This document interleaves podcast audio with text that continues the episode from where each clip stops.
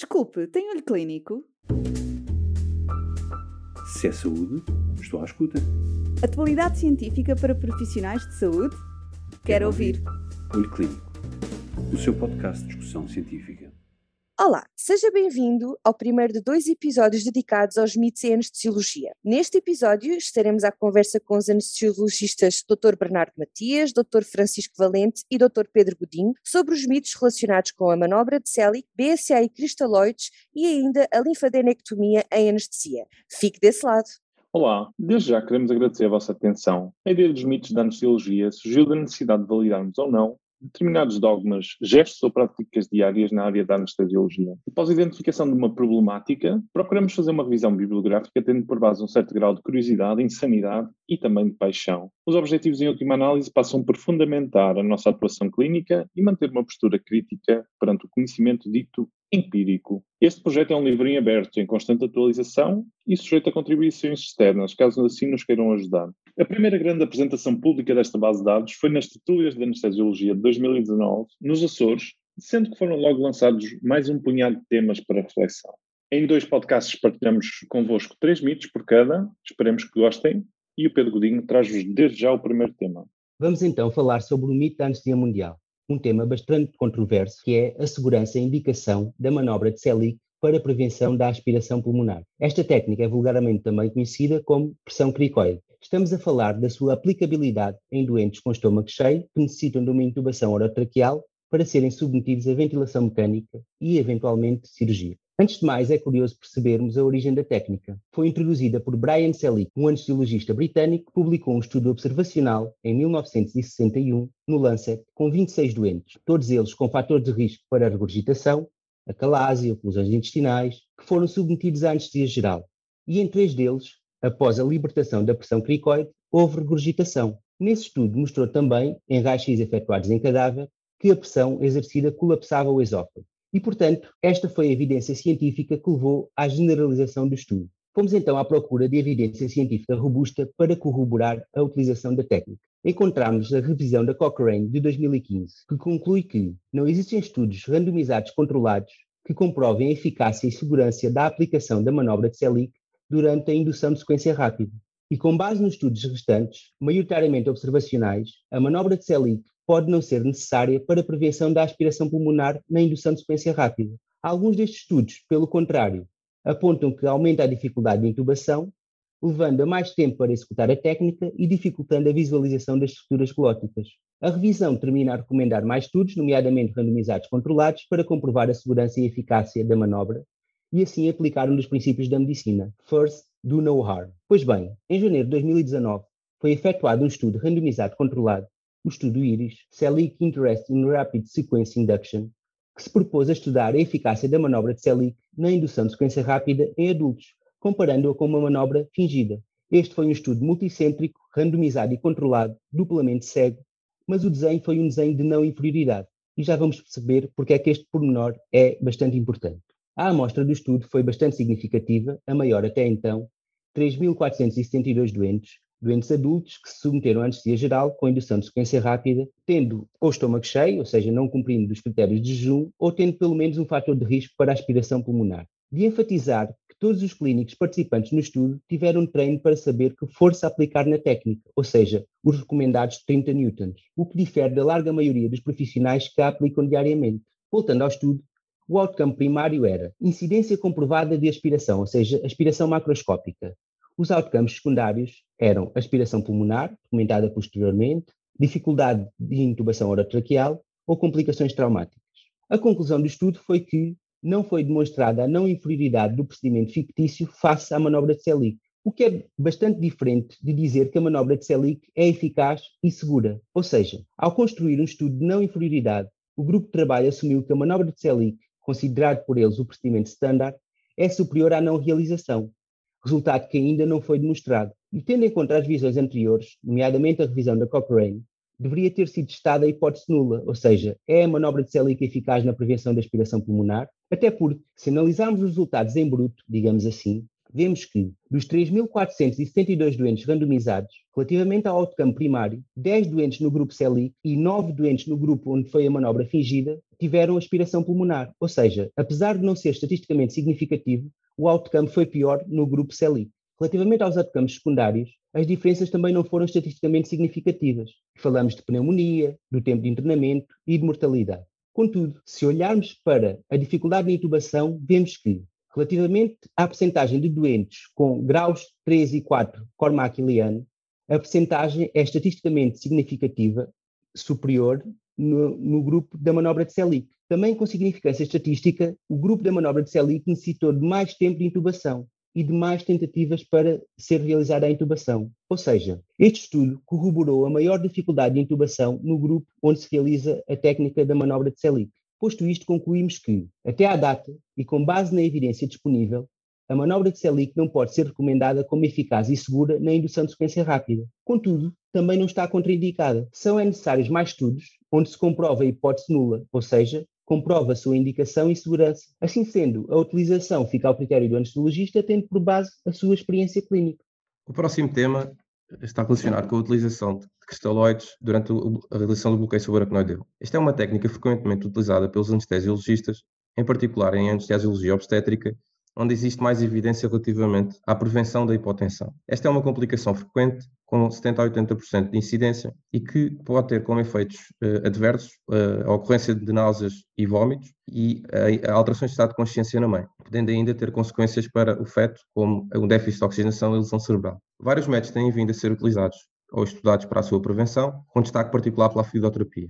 Aqui é importante discutir qual o tipo de fluidos a utilizar e o seu timing havendo dois conceitos eh, descritos, como o pré-loading, ou seja, a administração de fluidos antes da realização da técnica, e o co-loading, que prende-se com a administração de fluidos durante a realização da técnica. E é interessante perceber como a evidência tem vindo a evoluir. Já em 2016, as guidelines da ASA sobre anestesiologia obstétrica nos recomendavam que o preloading ou o co-loading podiam ser utilizados para reduzir a frequência da hipotensão materna depois de raquianestesia para cesariana, mas que, no entanto, esta fluidoterapia não deveria atrasar o início da raquianestesia para a administração de um volume de fluxo, fluxo de fluido. E aqui é precisamente por esta questão que este mito surgiu, uma vez que é, vemos regularmente na prática diária a necessidade ou, ou suposta necessidade de administração de 500 ou 1000 mililitros de, de cristalóide, com particular destaque para o lactato de Ringer, antes da realização da raquianestesia. Passando para 2018, para as recomendações da Associação Inglesa de Anestesistas, prende-se mais com a utilização de vasopressores, fala-nos esta sobre a utilização de coloides em preloading ou de cristalóides como co-loading, que devem ser utilizados em conjunto com vasopressores. E aqui já vamos perceber que os vasopressores são quase invariavelmente utilizados. Falam destas guidelines que o preloading com cristaloides endovenosos foi primeiro descrito nos anos 60, foi feito de uma forma cada vez mais crescente uh, até um estudo de referência em 93 que veio desafiar esta prática e que cada vez mais têm existido estudos que confirmam que a eficácia é bastante limitada para reduzir quer a incidência, quer a gravidade da hipotensão, sendo, portanto, uma prática que já não é recomendada. Em 2020, houve uma revisão da Cochrane com 125 estudos e mais de 9.500 grávidas, que avaliou uma série de estratégias, desde o timing uh, e o preloading, quando comparado com o controle em que não é feito nenhuma técnica, até diminui a incidência de hipotensão, mas sem a redução das náuseas e vômitos maternas e a incidência de APGAR inferior a 8 no recém-nascido, pelo que não é recomendado, e nesta fase é descrito que até os coloides são superiores. Se se optar pelo co-loading, coloides e cristalóides são sobreponíveis, no entanto, os cristalóides são preferidos quer pelo seu melhor perfil de efeitos adversos, com menor incidência de anafilaxia, coagulopatia e lesão renal e um menor custo. Relativamente aos cristalóides, não há evidência da superioridade de nenhum fluido em particular. Os estudos são quase sempre feitos como estudos de classe, inclusivamente o lactato de Ringer é o fluido que tem uma menor osmolaridade. Apesar de tudo, a incidência da hipotensão é alta, eh, com necessidade de vasopressores em até 85% dos casos em raquianestesia para cesariana, pelo que o mais eficaz para a sua prevenção acaba por ser uma abordagem multimodal, como descrito no artigo 2020 no Current Opinion in Anesthesiology por Massoud, em que é apresentado um protocolo que inclui eh, a administração de um inibidor da serotonina, 4 mg de ondasterol, cujo mecanismo neste contexto já foi descrito pelo Dr. Paulo Sá num podcast anterior, Posteriormente, a realização de bloqueio subaracnoideu com anestésico local em baixa dose e o co-loading com cristalóide em alta taxa, sendo referido uma taxa de infusão de 200 ml mínimo. Caso ocorra a queda do, da tensão arterial sistólica abaixo de 80% do valor basal, deve-se utilizar o vasopressor mais adequado. E neste estudo, ou nestas recomendações, todos os vasopressores atualmente disponíveis acabam a ser mantidos como opção, o que daria toda um, uma outra discussão. Uh, referindo os autores, que se deve é adequar o vasopressor caso a caso.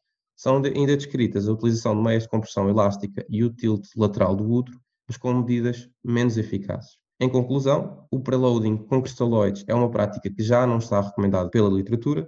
Deve sim ser realizado um co-loading, mas sabendo provavelmente que este vai ser insuficiente e que vai ser necessário associar um vasopressor. Este próximo mito é sobre linfedema. Eh, não podemos colocar um acesso venoso periférico, administrar fluidoterapia ou avaliar a tensão arterial no membro em risco de desenvolvimento de linfedema? Bom, agora trazemos então este tema que está amplamente presente na nossa prática diária e que muitas vezes leva a situações desconfortáveis. O linfedema, como o próprio nome diz, refere-se à acumulação de líquido linfático ao nível tecidual, com consequente edema, desconforto e limitação funcional. Pode ser primário ou secundário, mas aquele que nos interessa falar hoje é o linfedema secundário e deve-se à disrupção, lesão ou obstrução do sistema linfático. Esta situação ocorre com uma incidência não menosprezável após cirurgia mamária, nomeadamente neoplásica. Assim, entre 3 a 6% das mulheres submetidas a biópsia de gânglio sentinela e até 21% das mulheres submetidas a esvaziamento ganglionar axilar desenvolvem este fenómeno. Segundo Cheng, em 2013, num artigo de revisão no australiano ANZ Journal of Surgery, cerca de 75% dos casos surge dois anos após a cirurgia e 90% em três anos. E porquê que isto é importante? Porque, apesar de ser inicialmente um fenómeno reversível, à medida que o tempo vai progredindo, o linfedema torna-se irreversível com inflamação crónica e fibrose. Até à data não existe nenhum tratamento médico ou cirúrgico consensualmente aceito pelo princípio que prevalece é o da prevenção. Assim, quantos de vós já tiveram senhoras submetidas à cirurgia da mama que vos disseram que não podemos colocar um acesso venoso ou medir a tensão arterial naquele membro porque já foi operada daquele lado e pode inchar? Será que este racional faz algum sentido? A verdade é que estamos perante uma questão mais teórica do que prática ou comprovada. A teoria que um doente cujos nódulos foram removidos e, portanto, apresenta um sistema linfático comprometido e não consegue remover fluidos daquele membro é por agora apenas teórica. Se tal não fosse, como conseguimos explicar que o artigo provavelmente precursor neste tema, publicado em 1992 por Brennan no American Journal of Physical Medicine and Rehabilitation, é um caso de uma doente que desenvolveu um linfedema 10 dias após a punção do dedo para avaliação de uma glicemia capilar, quando a sua cirurgia, a sua mastectomia, tinha sido efetuada há 30 anos atrás. Ou como conseguimos explicar que as cirurgias da mão em contexto traumático com utilização de garrote não estão associadas a um aumento de incidência de linfedema. Ou ainda a conclusão que a administração de quimioterapia em membros pós-cirurgia mamária e cirurgia axilar não é um fator de risco independente para o desenvolvimento de linfedema, sabendo nós que estes fármacos são comumente considerados os mais irritativos que podemos administrar numa veia. Igual conclusão se aplicou a fístulas arteriovenosas em membros em risco. Ora, são vários os estudos que apontam para a segurança destes gestos, sendo um dos mais robustos que consultamos o de Chantal Ferguson no Journal of Clinical Oncology, 2016, numa análise prospectiva com 632 doentes. Neste, não se verificou um aumento da largura do braço como precursor de linfedema em doentes submetidas a, colheitas de sangue, administração de fármacos, avaliação da tensão arterial ou trauma do membro em risco. Grosso modo, os grandes fatores de risco foram a celulite do membro e o excesso de peso. O que é certo é que aquele artigo que vos trouxe e que vos falei em 1992 traz à tona uma série de medidas putativamente preventivas, fazendo escola daí para a frente. E a medida principal é evitar a todo custo funcionar um membro em risco. Esta mensagem acabou por se entranhar e estar presente na nossa população, para além da comunidade médica, como uma verdade universal e levou-nos a tomar atitudes que são potencialmente mais prejudiciais para o doente ou a doente do que a simples punção daquele membro, nomeadamente múltiplas punções do membro não afetado ou puncionar um pé, por exemplo, com desconforto e risco de infecções superiores. Perante tudo isto, convido-vos a consultarem um editorial de 2019 do Breast Cancer Management por Dixon, bastante prático e dirigido. Neste, é tido uma abordagem baseada no bom senso, que concordamos. Se conseguirmos não funcionar ou não avaliar uma tensão arterial no membro pós-cirurgia mamária, naturalmente devemos-lo fazer, sem dúvida. Se tal for necessário, garantir que temos um catéter de calibre adequado para a veia em questão, sem extravasamento ou dor, colocado sobre uma técnica da sepsia correta. A vigilância pós-operatória do local de punção e do membro na sua totalidade assume um cariz particularmente importante. Em jeito de conclusão, este tema surge de um conjunto de case report, alguns pequenos estudos com problemas metodológicos, não tendo nós encontrado evidências claras de dano resultante destas técnicas. E, portanto, gostaríamos de tranquilizar os nossos doentes e reforçar esta mensagem junto dos nossos colegas. Muito obrigado pela vossa atenção e esperamos no próximo episódio. Se é saúde, estou à escuta. Atualidade científica para profissionais de saúde? Quero ouvir. Olho Clínico, o seu podcast de discussão científica.